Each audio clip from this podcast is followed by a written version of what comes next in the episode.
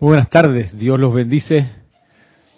Soy Ramiro Aybar, de aquí del grupo Serapis Bay de Panamá, comenzando esta transmisión en vivo. ¿Qué pasó, Marisa? Ah, acomodando la silla. ¿Qué pasó? ¿Quiere mover el micrófono? Ah, ah iba a contestar el saludo. Contéstalo, pues. Yo, yo estoy aceptando igualmente. Ajá, ok, gracias. Y mm, la próxima vez sí te lo acerca más para que se oiga, porque apenas, apenas sonó. Eh, bueno, bienvenidas, bienvenidos a esta clase de hoy, viernes 19 de mayo. ¿Por qué 22 de mayo? Marqué mal.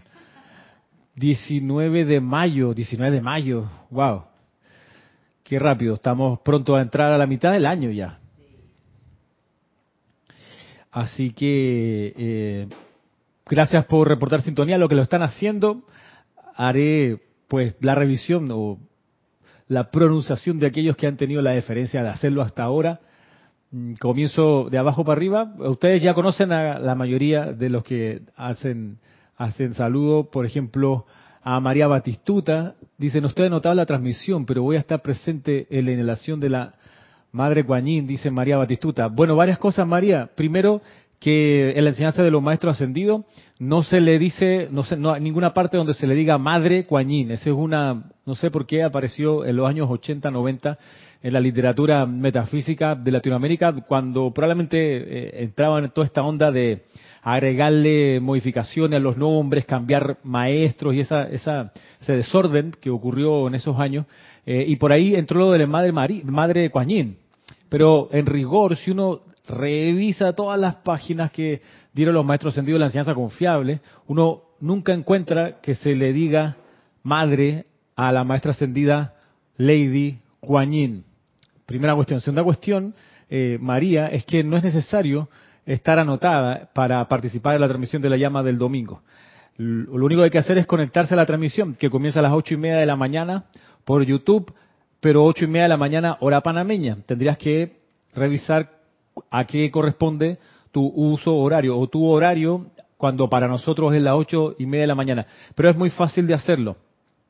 En el lugar donde tú, donde tú estés, si escribes en Google qué hora es en Panamá, te va a decir en, tiempo real la hora de Panamá. Entonces tú, tú verás ahí si puedes identificar cuántas horas más o menos respecto de tu ubicación es que es nuestro horario aquí en Panamá.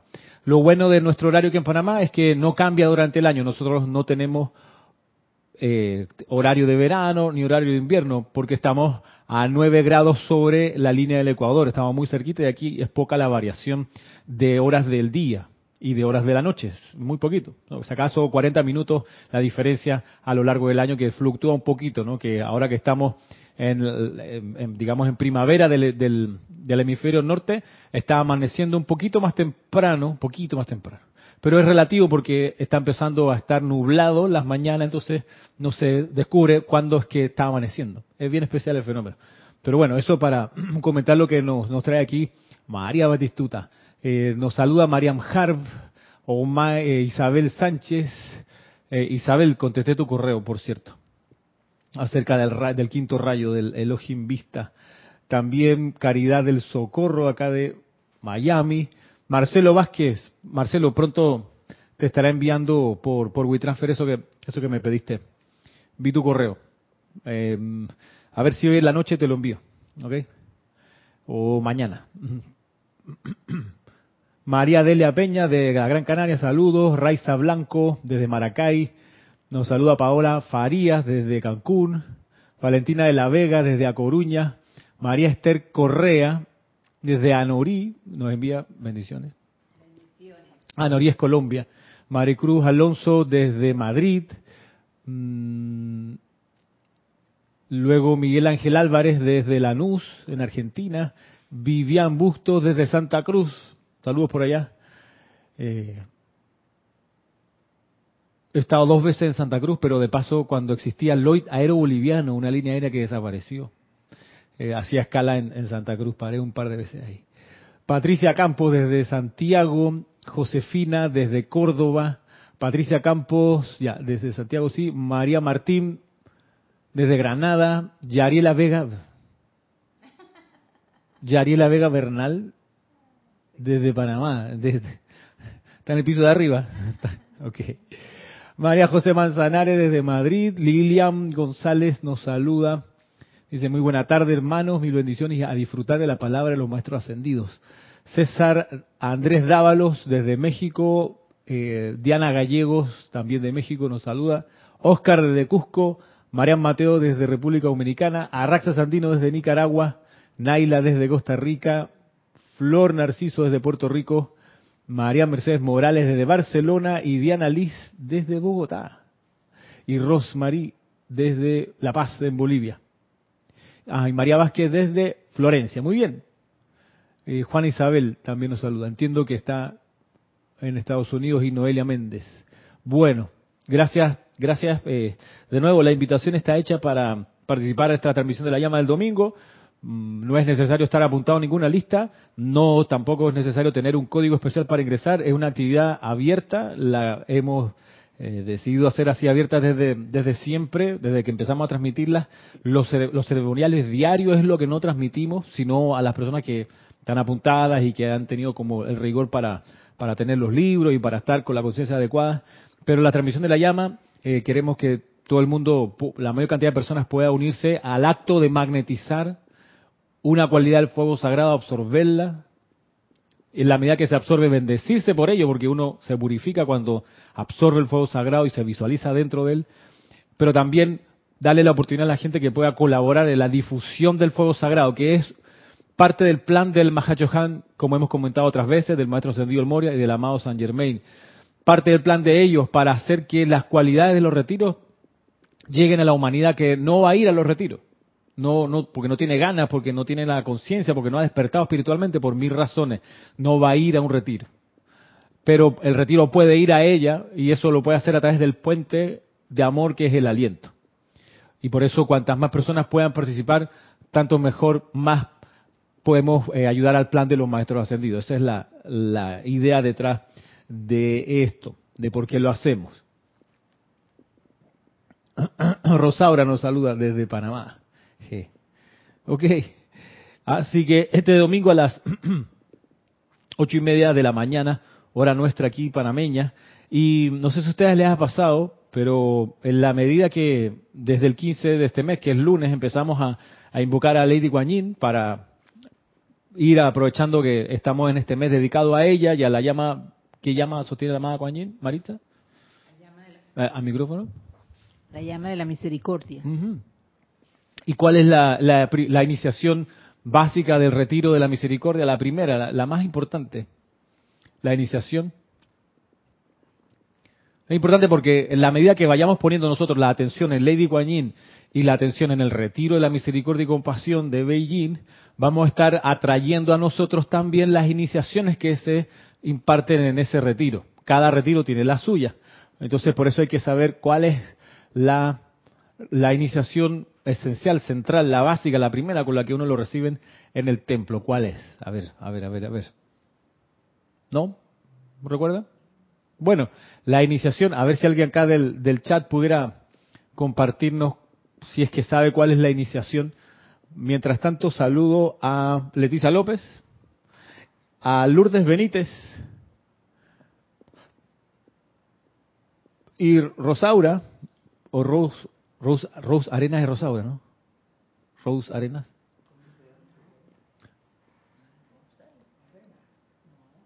Estamos aquí en un debate, nos, aclararás. Bueno, Juana Isabel dice, me ha sorprendido la radiación magnífica que se siente de la llama de la misericordia. No era una usuaria frecuente y por eso pensaba que me tendría que esforzar en sintonizarme con ella para el servicio. Diana dice el silencio, eh, Rose o Rose, Arena dice trabajar en silencio, Leticia el silencio, Juan Isabel, pero he sentido una atracción intensa. Bueno, sí, es que lo que uno hace, es sacerdocio, dice María Vázquez, lo que, la iniciación es hacer todo lo que uno hace, hacerlo en silencio. Dice la amada Guanyin en la descripción, incluso las personas en el retiro que están al cuidado del jardín, todo lo que hacen, lo hacen en silencio. Y a veces es una iniciación muy difícil para uno que está fuera del retiro. Porque aquí a veces incluso hasta lavando los platos la gente está hablando. ¿Con quién? Con nadie. Está hablando mientras lava los platos. O va barriendo y va hablando y no hay nadie alrededor. Entonces, quizás en la idea de lograr convertirnos alguna vez en seres de misericordia, el cultivo del silencio es como algo bien, bien importante. Bien, bien importante. Sí, ah, dice Rose Arenas que sí es Rosaura. Ok. Tiene varios nombres. Eh, nos saluda Laura Rincón. ¿Qué tal, Laura? Bien, esto, el silencio. Todo lo que uno hace, hacerlo en silencio. Y ¿eh? no hacer ruido con los platos, ni cuando uno no caminar arrastrando los pies. Todo, todo lo que significa el silencio. Por ejemplo, caminar sin que yo sin que suenen las llaves en el bolsillo. Es una, una. Yo me he dado cuenta que cuando salgo de casa, de apartamento, yo no tomo el ascensor. Me gusta bajar la escalera y subir las escaleras caminando. Son tres pisos nada más. Bueno, pero me he dado cuenta que voy con las llaves bajando la escalera con este escándalo. Y eso no es silencio.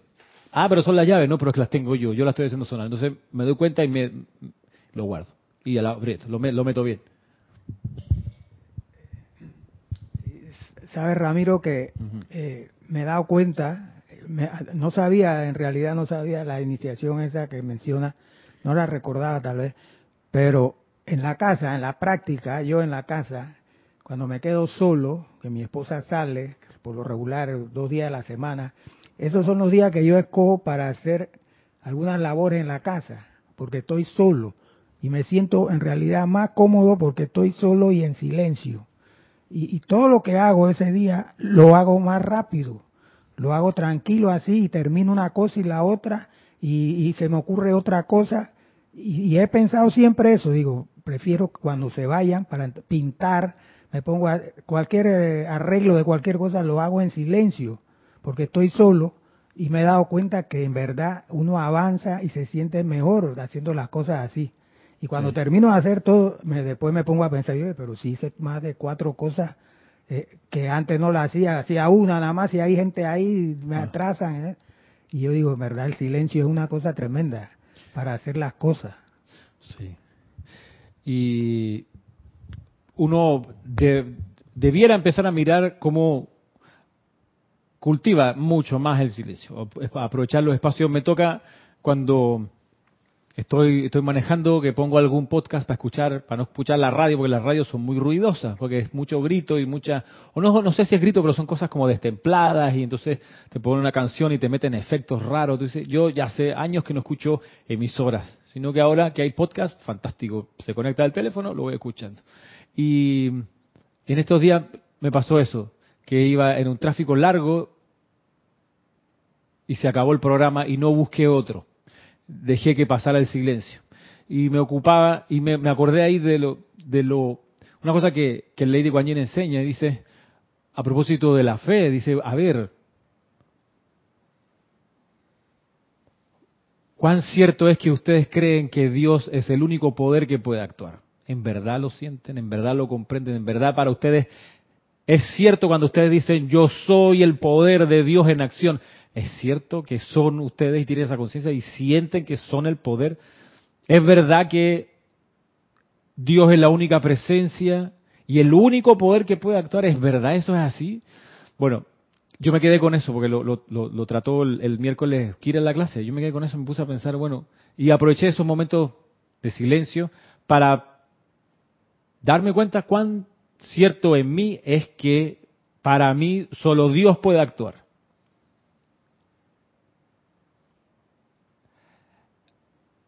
Y en eso me acordé que tenía que comprar unas cuerdas para la guitarra, así que pasé por una tienda al faro a buscar las cuerdas. Vengo, qué sé yo, pido las cuerdas, y entonces ya me tenía las cuerdas en la mano, la iba a pagar, pero pasé de ahí camino a la caja, lo tienen así, tú compras acá y la caja está al fondo, pero claro, tienes la oportunidad de pasar por cada una de las secciones donde están todos los instrumentos maravillosos que uno quisiera comprar algún día, las baterías, las guitarras eléctricas, las guitarras acústicas, los acordeones, todo lo hasta la caja. Claro, tú vas babeando mientras vas caminando a la caja. Bueno, me pasa a mí. Entonces paré donde están las guitarras. Y en eso veo una que está colgada, que tiene un enchufe atrás para conectarla directo a una mesa mezcladora. En vez de tener un micrófono afuera, si no tú la conectas, pa, y la conectas de, por cable y sale directo al, al receptor de audio. La bajo exquisita, cómoda, la toqué así, maravilloso sonaba. Y, y cuando miro el precio, 1.350 dólares, le fui devolviendo ahí arriba. Y voy sigo mirando por allá, ah, una parecida de 500 dólares, la bajé un poquito, ok. Pero después me puse a pensar, bueno, pero y entonces no es que Dios es la única presencia, el único puerto, ¿dónde está mi fe en el suministro todopoderoso que viene de Dios? ¿Dónde está? No estuvo. Porque si fuese cierto, yo hubiese dicho 1300 para la presencia yo soy, es una pestaña, eso no es nada, es un microsegundo de un microelectrón, 1300 dólares. Pero yo, todavía con la conciencia de limitación, dije, ay, no es muy caro. Mejor lo regreso y no sé qué, se me caiga y lo tengo que pagar. Mira tú. Así, y eso por cosa de minutos que había pasado, yo estaba toda reflexión, sí, que Dios es la única presencia, la fuente de todo. Ah, vamos a ver. Vamos a ver. Ramiro, eso tendrá que ver algo con la aceptación.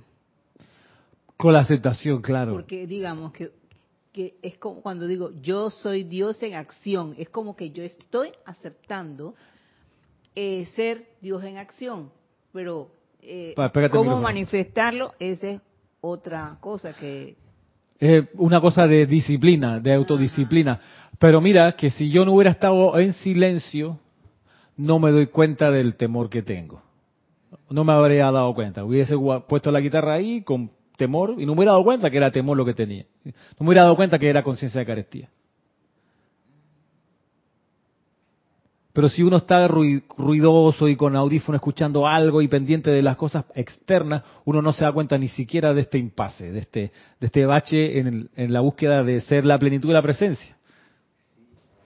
Por eso hay, hay, un, hay una expresión, hay meditaciones diarias que dice así, dice, entro ahora en el silencio y escucho lo que tengo que hacer, porque es ahí donde se escucha.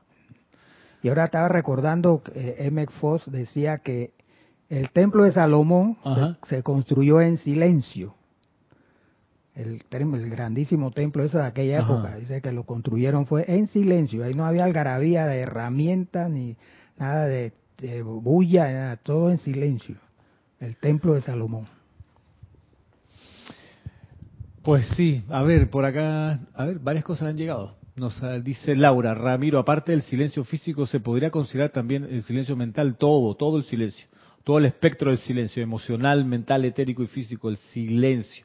No el estar callado, que es la parte física, que digamos es un avance de autocontrol, pero el silencio mental, el que uno deja de opinar, el, silencio emocional, que uno deja de buscar las emociones fuertes, porque el mundo emocional está en eso todo el rato, las emociones fuertes lo, logra, lo logra calmar. Martín Cabrera nos saluda desde Buenos Aires y Vanessa desde Chillán. Bueno, pero en estos en estos días de, de invocación del Templo de la Misericordia y la Compasión, sería buena idea que estudiásemos a nosotros mismos cada uno y encontrásemos cuánto silencio más pudiéramos cultivar. Cuanto, cuanto más.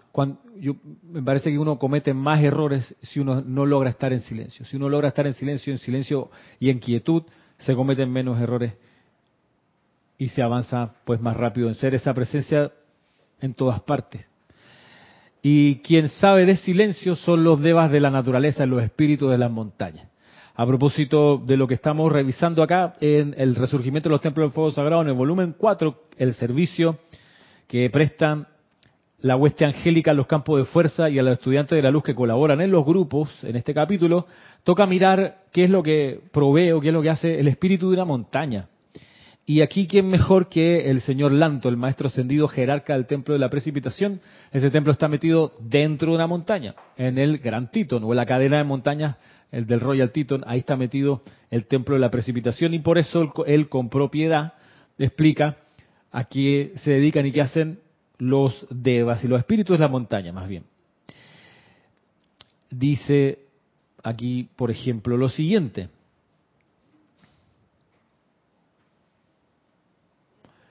la gente no le ha dado la suficiente consideración a la tremenda conciencia y poder del espíritu de una montaña, el cual mediante su propio espíritu interno invierte la ley de gravedad y saca del mismísimo cuerpo de la tierra la sustancia de roca y tierra y árbol y lo sostiene ante el tirón natural que lo devolvería a la atmósfera baja de la tierra.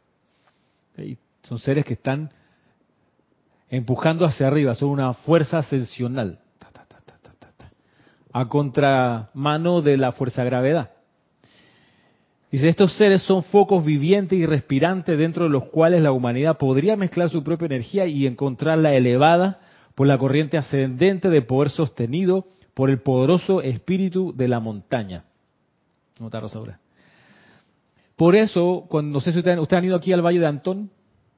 El Valle de Antón, en Valle de Antón, aquí en Panamá, es una localidad que está como a, ¿cuánto? A dos horas, más o menos de acá. Más o menos.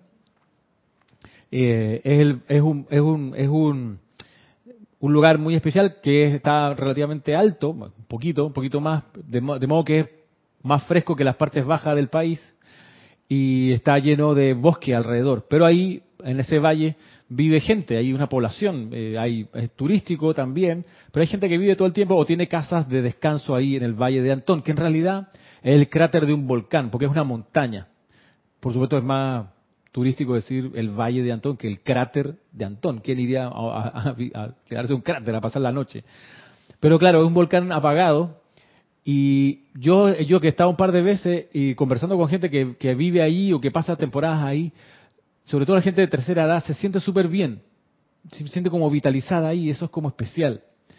Y claro, es el espíritu de esa montaña, de ese volcán, el que permea a la gente que vive o que se pasa la noche un tiempo ahí. Porque es una fuerza que tira para arriba, que, es, que, que te oxigena, como que te, te sana, hay una cosa bien especial. Es esto lo que explica acá el señor Lanto. Dice, así como la columna vertebral de ustedes les sirve a su cuerpo y lo mantiene erecto, de manera que las corrientes mayores del sol puedan intensificarle la luz del alma, asimismo, estos grandes espíritus de las montañas mantienen erecta la columna vertebral de la tierra, y el buscador de la luz y la verdad encuentra el ímpetu de esa corriente ascensional de fuerza vital que envuelve sus propios cuerpos internos, elevándolos a la unión con su propia fuente. Les pido por favor que conscientemente bendigan los espíritus de esta montaña, el Gran Titón, por su fortaleza y su fidelidad, y por la magnificencia de su servicio como conductores de esas corrientes de fuerza, esperanza y aspiración que les han permitido a los seres espirituales de los hombres vivir a lo largo de los siglos, cuando la efluvia de la creación de los hombres habría sido realmente grande. De nuevo, cobrar conciencia, cobrar conciencia que donde hay una montaña, en realidad hay un espíritu de esa montaña, un ser del reino elemental que está sosteniendo hacia arriba todo lo que la montaña tiene. Y además, como dice acá, eso resulta que favorece la aspiración espiritual de la gente que vive ahí o que pasa por ahí. Es un gran servicio que hace, que hace el espíritu de montaña. ¿Y por qué lo traigo a, consideración aquí? Porque algo similar realiza el Deva o el querubín o el serafín que sostiene un campo de fuerza un campo de fuerza grupal dedicado a la, difusión de, los la enseñanza de los maestros ascendidos. Hay, este ser también mantiene la fuerza ascensional del grupo, del lugar. Eso hay que reconocerlo para entonces, cuando uno viene, como hemos dicho otras veces, saludar y bendecir al espíritu que sostiene este sitio, o al deva o al ser angélico que lo sostiene. Dale gracias, reconocerlo, porque nos empuja hacia arriba, nos ayuda a estar más bullante, más alegre, más saludable. Por eso, cuando una persona del grupo pasa por alguna situación familiar, una tribulación de salud, de repente un pariente o a esa misma persona, usualmente la gente que no sabe esto se va y llega a, los seis meses y uno le pregunta, ¿qué te pasó? No, que mira que mi hija o mi tía o mi pariente, no sé qué, le pasó esto y tuve que partir a cuidarlo y el hospital y los turnos, y o no, que me pasó a mí, que mira que... Bueno, lo recomendable es lo contrario, que cuando te pasa algo así, en vez de irte un tiempo a recuperarte, te metas más al grupo porque vas a estar dentro de una atmósfera que te va a ayudar a salir del problema. En vez de irte para afuera y tratar tú solo de lidiar con la tempestad, mejor venirse acá. ¿Qué significa venirse acá? Bueno, vete a, vente a, un, par de clases, vente a un par de ceremoniales, eh, o si no, pues aparece cuando, por ejemplo, estamos entre clase y ceremonial, que siempre tenemos algo ahí para comer, picotear, conversar, ya estar aquí adentro, te ayuda a estar como de buen talante, a, cargarte, a energizarte. ¿Por qué? Porque esas son fuerzas espirituales que se convocan acá, si aquí lo invocamos todos los días. No dejan de venir, porque lo estamos siempre llamando. Por eso, aprovechar el servicio del campo de fuerza cuando uno lo conoce y puede ir en vez de perderse por ahí con su tribulación. Ese es estar en el lugar correcto. Claro, ir al oasis, que sería el campo de fuerza. Porque afuera, bien lo dicen los maestros, es una selva afuera. Hay animales de rapiña afuera. Personas, sitios, condiciones de cosas que no, no andan con contemplaciones con uno. Y si te pueden desanimar y si te pueden tumbar, lo van a intentar. Y eso es así. Pues hay que saber que es así. No es, no es que el mundo es injusto o que es mi karma, no, eso es así. Sea el mundo justo o injusto, haya karma o no, el mundo es así. La efluvia tiene eso, Marisa. Siempre está emanando continuamente cualidades destructivas. Entonces, cuando uno queda metido en una situación, como le digo, económica, familiar, lo que sea, de salud, afuera, uno es, uno está frágil. Uno es más permeable a que se lo, alguien se lo coma y o lo desanime o le haga una jugada así que te quitan plata o te venden algo que no era, en fin, tantas cosas que pasan. Entonces, para evitar más tragedias, uno dice, no, pues yo tengo dónde ir a recargarme. Ah, no alcancé a llegar al ceremonial, me quedo aquí abajo meditando, sabroso, abrocho y me aquieto, me cargo, me despejo. Eso por eso, por eso lo digo y vale la pena tenerlo en cuenta. ¿Qué dice por acá Laura? Dice Ramiro, cuando vivía en Alaska, es verdad que estaba en Alaska, es verdad, Laura, me sentía absorta contemplando las montañas y tenía a bien saludar diariamente a los devas de las montañas. Aquello era un sentimiento de arrobamiento espectacular, me, imagino. O sea, no, bueno, no, no me imagino. Yo tengo la, la proporción de lo que son los Andes, pero debe ser muy distinto a lo como son las, qué sé yo, no sé cómo se llama esa cadena para allá arriba. Rogallosas probablemente, no sé. Pero sí, es muy majestuoso, estar cerca de montañas grandes. Aquí tenemos el Cerroncón, que es chiquito. ¿Cuántos metros de altura tiene el Cerroncón? 290, 190 metros. 190 metros chiquito. Eh, pero igual tiene su ser que lo está sosteniendo. También su reverencia y darle las gracias, por supuesto. Miren ustedes, por otra parte, eh, ¿qué tal Adriana Rubio? Por otra parte, el maestro sentido Serapis Bey nos cuenta lo siguiente. Dice, cuando se canta una ópera, la cualidad que es el tema predominante es amplificado en gran medida por los templos de música y sus séquitos. Y desde el foco central donde se presenta dicha música, ángeles devas y huestes seráficas y querúbicas llevan los rayos de esa ópera a la ciudad, estado, nación y planeta. Los grandes edificios que han acogido al genio musical de la raza son, por supuesto, eclipsados por los devas y constructores de la forma que cooperan con el templo cósmico oficiante en este servicio. Entonces, si el espíritu de la montaña tiene por cualidad ser una fuerza ascensional vertical que empuja hacia arriba, las huestes de querubines y serafines y ángeles de Eva tienen otra función, tienen función como de amplificar una bendición armoniosa, amplificarla, agarrarla y llevarla a todas partes. Dice también, las grandes legiones seráficas sirven primordialmente como mensajeras del Altísimo. Traen mensajes. No viene el Altísimo sí mismo, sino que a través de serafines. Ellas, junto con los querubines, viven en la presencia del mismísimo Dios. Sus cuerpos son baterías de su virtud. Ante su decreto, ellas barren por todo el universo, emitiendo desde sus cuerpos radiantes esa luz calificada y vida, las cuales se convierten en un perfume, en un ímpetu espiritual, en una bendición en cada esfera a través de la cual pasan ellas como un relámpago. Los serafines y querubines de amor acompañan al Señor Buda y desde India lleva la dulzura de su bendición alrededor del planeta, yendo al norte, al sur, al este y al oeste, cubriendo el planeta con la esencia de la divinidad. Ellos hacen eso, ¿no? Agarran la sustancia y la multiplican en su cuerpo y la llevan a todas partes. Los serafines y querubines. Esa es su función. La gracia es que se diferencian de los ángeles menores porque pueden sostener por más tiempo la cualidad que absorbieron. Los ángeles menores hemos visto en otras clases que por su propio entrenamiento todavía no sostienen por mucho tiempo la cualidad divina que iban a dar, sino que se la disipan, se les escapa. Los, sin embargo, los serafines y los querubines sí tienen mucho más entrenamiento y sí son capaces de hacer servicio a grandes distancias y amplificando virtudes eh, de manera más intensa. Por eso se dice que todos los años son mejores que el año anterior, porque la descarga de luz de un año va pasando a la otra sin, sin perderse, porque existen estos seres, los serafines y los querubines, que lo van acopiando. Todas las bendiciones las van guardando, las van salvando, eh, para aumentar el momentum, de modo que en vez de pensar que la humanidad va para peor y que la Tierra va cada vez más al descalabro, es todo lo contrario. Va para mejor, porque tiene cada vez más luz acumulada. Y ese servicio lo sostienen los serafines y los querubines. Nos saluda Mirta Quintana y Emily Chamorro. Bien, entonces ya vimos Espíritu de la Montaña. Hola, Yari. Llegó Yariela Vega. Ya vimos el servicio del, del Espíritu de la Montaña. ¿Cómo estamos de tiempo?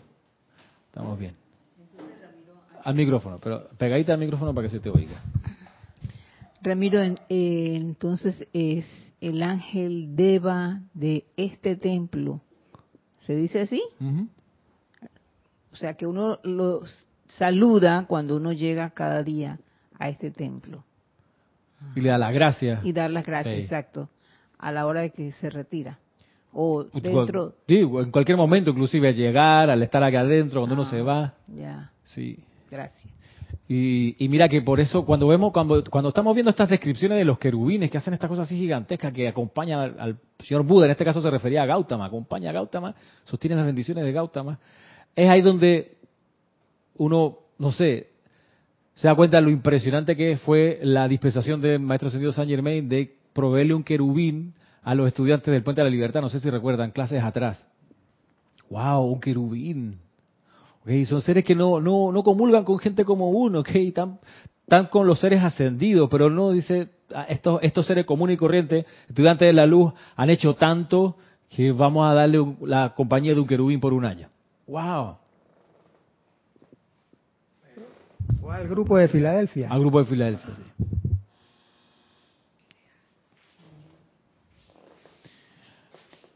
Pues sí,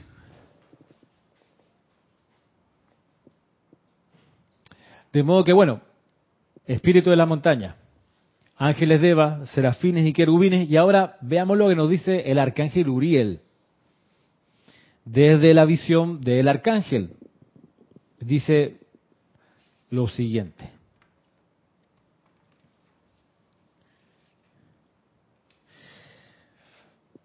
Sobre cada iglesia, tanto en Europa como acá en Occidente, hay un grial y al interior de dicha copa el deva administrador ha atraído las oraciones, esperanzas, aspiraciones, canciones, misas y servicios generales realizados desde que dicha iglesia fue construida.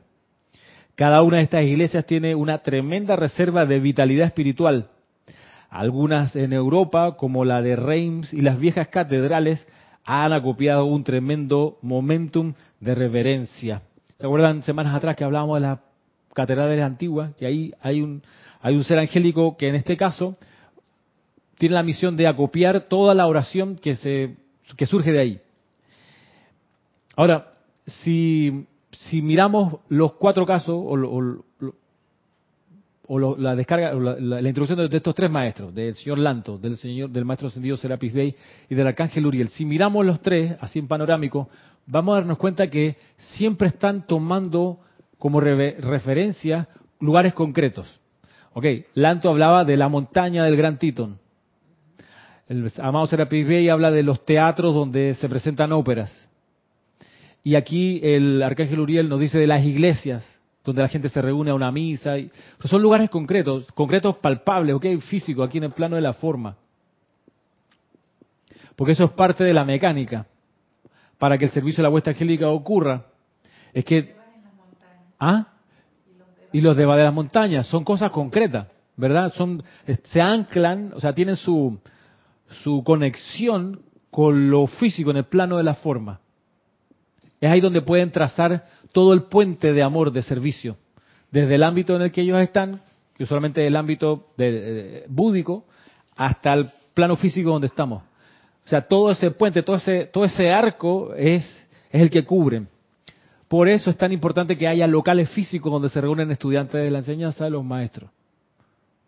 Tiene que haber un sitio físico concreto donde se pueda hacer la conexión entre el plano de la forma y los planos superiores. Ahí está el puente. O sea, para decirlo de otro modo, por ejemplo, no, va a ocurrir el servicio de la vuestra angélica si el grupo no tiene una sede física y es un grupo virtual, por ejemplo. Como hay, yo sé que hay, en Facebook, en incluso YouTube, gente que nunca se ha visto físicamente, o nunca se ha dado un abrazo, ah, pero son un grupo. No, es que ahí, ok, pueden ser un grupo, un colectivo de, de intereses, pero no va a haber un campo de fuerza allí, ese es el tema. No va a haber un campo de fuerza, porque el campo de fuerza va a ocurrir cuando haya, para comenzar, una estructura física palpable.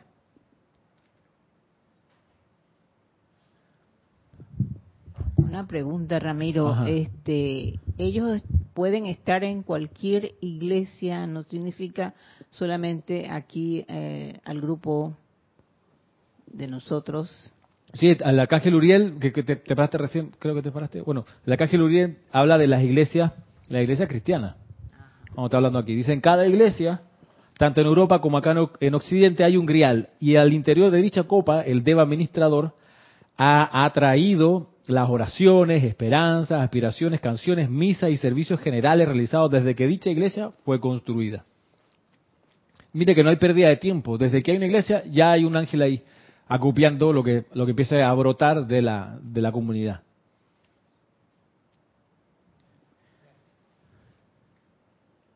Cada una de estas iglesias tiene una tremenda reserva de vitalidad espiritual.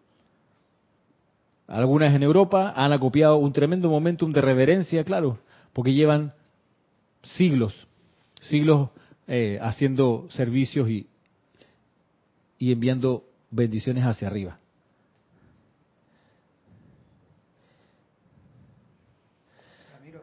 Manuel. Sí, digo, eso explica eh, a través de los tiempos, las distintas guerras que han habido en, distintos países, siempre los templos de la iglesia, por lo regular, quedan intactas, no, no se tocan, no son destruidas. Sí. Pienso yo que es la protección que tienen los campos de fuerza y los beba y los que los cuida, ¿no? Porque siempre veo que muy raras veces se ve que son destruidas en las ciudades, así que borbandean y destruyen los templos parecen siempre que quedan más, no son tan vulnerables como las casas y los edificios. Claro, hay algunas reglas de la guerra, ustedes saben que las, guerras tienen sus reglas y hay unas, por ejemplo, que, no, que hay, los sitios culturales eh, este, deben no considerarse objetivos bélicos, una iglesia, un museo, también las, escuelas, los hospitales, no son objetivos de, de, una, de un combate. Eh, pero también, en línea con lo que tú dices, pasa que efectivamente hay una protección que surge de la presencia de un ángel allí. Y cuando, yo me acuerdo, me estaba pensando, mira, mira esta clase y me acordaba cuando, lo he contado otras veces, cuando yo eh, vendía vallas publicitarias, uno de nuestros clientes era Cable Onda. Y teníamos un montón de puntos de vallas chiquitas, bueno, de, no era tan chica, eran, pero no eran vallas así de carretera, eran un poco más chicas, en, creo que eran 22 o 24 puntos dentro de San Miguelito. Entonces, San Miguelito es un distrito aquí en Ciudad de Panamá eh, que surgió, en grandes sectores de San Miguelito surgió de manera no espontánea, porque la cosa no sale espontáneamente, sino por invasiones, eso. Por invasiones de terreno en los años 70, 80, 90, que la gente se fue metiendo, tiró unas líneas y ahí hizo su casa. Entonces eso hoy en día es el distrito segundo más poblado del país. Bueno, Entonces teníamos ahí eh, que hacer la ruta, me tocaba de ir buscando qué puntos eran convenientes para poner las vallas publicitarias. Cada tanto íbamos con los, con los gerentes de cable onda o la gerente a checar si estaban las, porque es un lugar que a veces pasaba, yo ponía la valla un viernes y al lunes no estaba. El fin de semana bajaba alguien, ra, ra, ra, ra, y la desarmaba completita, porque los hierros los podían vender. Así que desaparecía la lámina, todo el trabajo que se había hecho fuera. Entonces, ok, me, tocaba hacer cada, buen tiempo, que si una vez o dos veces al mes, la vuelta completa. Entonces me tocó conocer San Miguelito hasta las extrañas, así, bien por allá adentro. Me acuerdo un, sector que se llama Nueva Libia. Bueno, en Nueva Libia y en esos sectores por allá adentro, son, son, son, sitios donde hay mucha gente viviendo eh, y donde me pasó aquella vez de que me metí y yo buscando un lugar y se me, se me cruzan así estos motorizados de la policía armados hasta los dientes, estos linces, todo terreno. Váyase de aquí, salga de aquí, váyase, váyase. Pero si era las 11 de la mañana. No, no, no, no, váyase, váyase, váyase, váyase. Entonces ellos estaban temblando. Puede que haya habido algún movimiento, alguna banda por ahí, porque hay mucha, mucho de eso. Bueno, yo hice caso, me fui. Pero una cosa que pasa en esos lugares así como más, más eh, lejano oeste, tienen esa, esa onda así como que sálvese quien pueda, la ley del más fuerte, es que tú miras en las casitas que seguí y en esos lugares no hay iglesias. No han llegado ni las iglesias cristianas que siempre andan metiéndose, ta, ta, ta, ta. Que hay muchas iglesias cristianas estas evangélicas en San Miguelito, hay muchas, me tocó ver un montón. Pero en los lugares más peligrosos, tú miras así y no hay ni una crucecita, ni un lado. Y entonces ahí, claro, no hay ninguna, ningún ángel sosteniendo nada. Ahí es pura efluvia. Ahí es sálvese quien pueda. A cualquier hora del día. Entonces, efectivamente, alrededor de las iglesias hay una protección porque hay un ángel por ahí que está sosteniendo el servicio devocional que, surge de ese lugar. A ver, por acá dice Oscar, eso quiere decir que nosotros que estamos conectados virtualmente no creamos campo de fuerza, pues muchos no tenemos un grupo. Mira, eh, hay, una, hay la creación, me parece a mí, de un campo de fuerza individual ahí donde están muchos de ustedes que no tienen un grupo, un local. Eh, lo que lo que está en juego es el acopio de la energía, Maritza. Cuando cuando hay un lugar donde durante ciertas horas del día hay un servicio ceremonial, digamos, que la persona se conecta por Zoom y hace el servicio.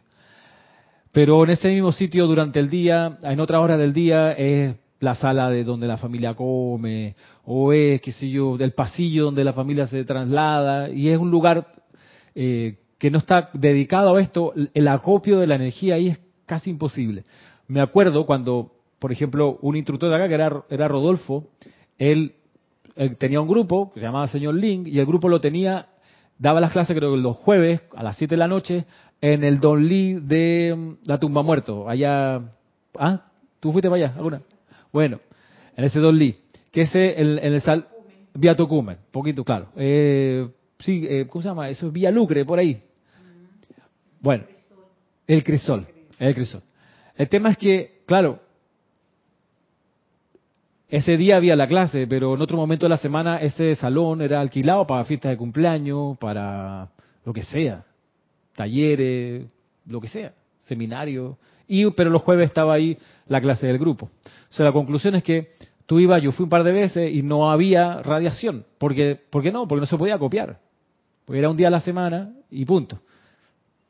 Rodolfo era, era muy hábil y te generaba toda una, una experiencia espectacular pero el sitio no tenía. Dime. ¿Qué, función tiene en el hogar eso de lo de la llama del señor Sanat Kumara que pide que se, se instaure en, en el hogar? Claro, eso tiene una función de, digamos, lo que hace la llama triple, de atraer la energía que la familia necesita en cuanto a suministro, en cuanto a lo que se requiera, eh, y sostener una vibración elevadora. Pero esa llama triple, que la amado Kumara sugiere que uno invoque en el hogar, eh, esa llama triple ha de ser sostenida por uno que está ahí, que está consciente que la invocó. ¿Y cómo uno la sostiene? Bueno, invocando la presencia de yo soy, dándole gracias a la llama triple que pulsa allí, en fin. Eh, También a Lady Kuan que tiene el título de la patrona del hogar. También se le puede invocar a ella. Sí, sí, sí. De hecho, a mí años atrás, años atrás, me regalaron una estatua de Kuan muy bonita, parecía esa, pero ya está, en la que yo tengo está sentada, y la tengo entrando a mi apartamento, a la, izquierda, ahí arriba donde están todos los zapatos abajo, bueno, ahí tiene su, la pusimos y qué sé yo, toda cuanta piedra amatista que alguna vez nos regalaron, la pusimos ahí alrededor. No es, una, no es un altar, pero sí. Eh, ¿Y qué es lo que yo hago y qué es lo que se recomienda? Bueno, tú entras, aunque sea en silencio, amada presencia de Dios, y reconozco el rayo de Coañín aquí y le doy la gracia. Y bueno, uno entra, qué sé yo, ya. Pero ese sitio está para eso. Eh, ¿Qué hay? Pregunto, ¿habrá ahí un campo de fuerza? Digo, no necesariamente. Pero, pero no está además el cultivar el hábito de reconocer el fuego sagrado, reconocer las presencias ascendidas. ¿Dónde va a funcionar? Es que esto lo explica muy bien el, maestro sentido San Germain. Dice que la diferencia es como del día y la noche. Los sitios que están dedicados exclusivamente a la actividad ceremonial, allí se puede acopiar un campo de fuerza.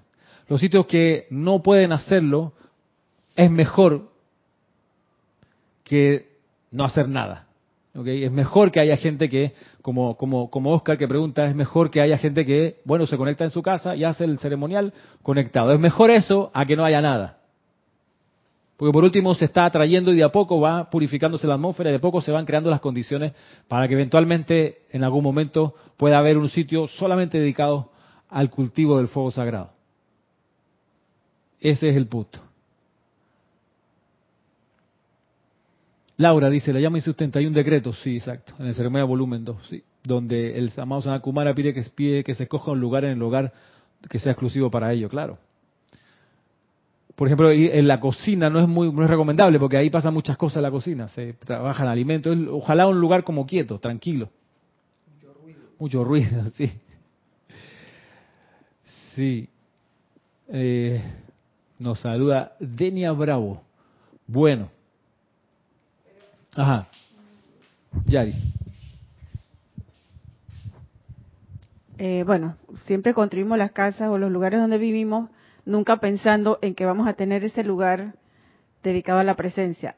Ahora el que está en la enseñanza y que tenga su hogar y que de repente tenga ese espacio, le puede dedicar, como quien dice, ese espacio para sostenerlo, eh, tomar esa responsabilidad y decir, bueno, este espacio va a ser para la presencia y hay si no creará un campo de fuerza, como dices, pero va a crear algo que es ya sea la llama insustenta o ese o ese lugar también donde pueden llegar los ángeles, porque ellos también, si uno los invoca, y ellos en los libros nos dicen que tiene que estar lugar limpio, eh, bonito, porque cuando ellos llegan a estos lugares, ellos sienten esa paz y ellos también irradian allí ese sentimiento. Así que también tenemos esperanza de que un, de que sería hermoso que cada uno en su hogar hiciera ese espacio o esa habitación, sería lo ideal para tener a esa reverencia por la presencia. Sí, tal cual. Y, y, y, por último, y, adicional a, lo anterior, también recordar que, pregunta Guadalupe Morales, la habitación puede ser, la habitación puede ser... Mm, pero tanto mejor un sitio donde solo ocurra la, invocación, la actividad de magnetizar el fuego sagrado, sostenerlo e irradiarlo. Eh, para mucha gente eh, solo existe la habitación como un lugar privado. Eh, y bueno, uno puede ir visualizando el sitio perfecto que uno quisiera para poder dedicar estas cosas también. Si bueno, puedo mejorar la situación que me encuentro para efectivamente tener un lugar especial para todo esto. Sin embargo, recordemos algo, y tratemos de, de, entender también que cada uno de nosotros es portador del fuego sagrado. ¿Cómo se, ¿Qué cualidad divina uno, uno siempre anda trayendo en el corazón? ¿Cómo se llama esa cualidad divina?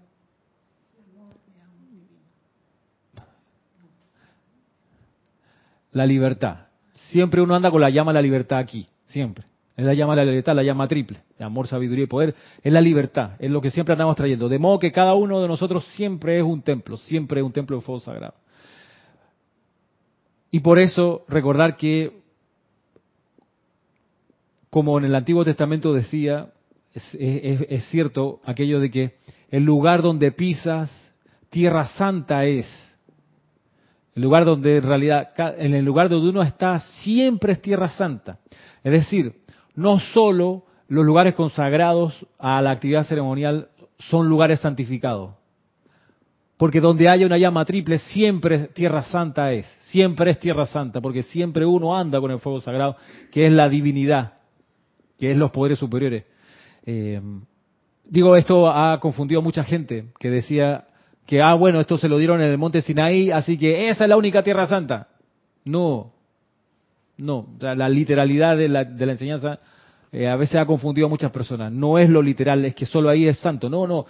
Donde tú estás es tierra santa. Si estás aquí, si estás en el baño, si estás en tu trabajo, donde tú vas es tierra santa, porque tú eres la santidad moviéndose. Porque siempre andas con la llama de la libertad aquí. Es lo que decían en algunas clases atrás, de templos portátiles. Templos portátiles, claro. Ahora bien, por otra parte, en el objetivo de generar y sostener un campo de fuerza, esta energía acumulada alrededor del sitio físico, es importante que el sitio donde se haga la acumulación esté dedicado a eso nada más, es importante. Que no siempre se puede, es cierto. Hay a veces condiciones preestablecidas que las personas ya tienen y que, bueno, les toca superarlas de a poco pero ojalá el sitio sea solo dedicado para eso, para la acumulación, para el acopio de esa, de esa energía que, que es tan importante que ya vimos que hay bastante ayuda de los seres superiores. ¿Cómo estamos de tiempo? Queda, quedamos para un último extracto de, de quien ayer se conmemoraba su ascensión. Ojalá hayan podido chequear el amante de la enseñanza del día de ayer que hablaba sobre eso, donde el Maestro Ascendido Jesús explicaba su ascensión. Y, ¿ah? Ayer 18 de mayo. Y en la colina de Betania, exacto. Ven, la colina estaba dedicada solo a eso, ¿no? La Madre María fue consagrando el sitio, caminando por ahí, orando toda la colina, de abajito hasta la punta pam, pam, todo el tiempo antes que el maestro lograra su ascensión, generó un campo de fuerza allí, que ayudó al, empuje de la ascensión del maestro. Esa es la cuestión. Eh, por ahí no pasaban caravana, ni ganado, no, era solo para preparar la ascensión. Bien, ¿qué nos dice el maestro ascendido Jesús? Jesucristo ascendido. Dice algo que puede que, puede que sepan, pero puede que no. Dice, Cuando un grupo de estudiantes se reúne con motivo de una reunión, una gran presencia maestra o deva se para en la atmósfera, al tiempo que los decretos, fías y cantos se emiten en un tempo ágil, si bien equilibrado. Miren, siempre aparece la palabra ágil cuando se habla de, de, decretos y de invocaciones. Siempre como que se prefiere la agilidad, pero también el equilibrio. Dice, la rata de vibración de los átomos que componen sus cuerpos internos y físicos aumenta y se descarta mucha sustancia mal calificada, la cual es instantáneamente transmutada por el gran ser a cargo de la reunión. Les sorprendería si pudieran ver con la visión interna la cantidad de sustancia impura en sus mundos que es de esta manera transmutada por el bello, omnipresente y dispuesto fuego violeta. Esta sustancia impura ha estado incrustada en sus cuerpos internos y físicos. Por eso es que uno se purifica en los ceremoniales. Adicional de que uno está sirviendo, está dando energía, resulta que también está siendo purificado por la llama violeta que está ahí. Dice, esta llama violeta transmutadora siempre está flameando alrededor de cada santuario una vez que ha sido invocada allí, aun cuando ustedes no están presentes. Resulta maravilloso saber que el fuego violeta siempre está allí Doquiera que se invoca la purificación, la llama violeta se pone en acción. Libera sustancia elemental de toda impureza y la devuelve al sol para ser repolarizada mediante el amor divino. Bien, importante. Ayuda a propósito de la asistencia de los seres de luz a los que participan en las actividades grupales, la purificación por el fuego violeta, que siempre está alrededor de los sitios, como dice, cada vez que se, ha invocado, ahí se mantiene. Y bueno, ya para ir terminando, me despido invitándolos para el viernes de la próxima semana. Acá hay todavía algo de material respecto de esto que hemos ido viendo sobre la cualidad de la piedad, esa devoción por las cosas santas y cómo cada vez vemos que la asistencia de los seres de luz y de la hueste angélica a los que sostienen los llamados a la divinidad es súper grande, súper intensa y es permanente. Así que con eso, pues si no nos vemos el domingo en la transmisión de la llama, será el próximo viernes. Mil bendiciones. Hasta pronto.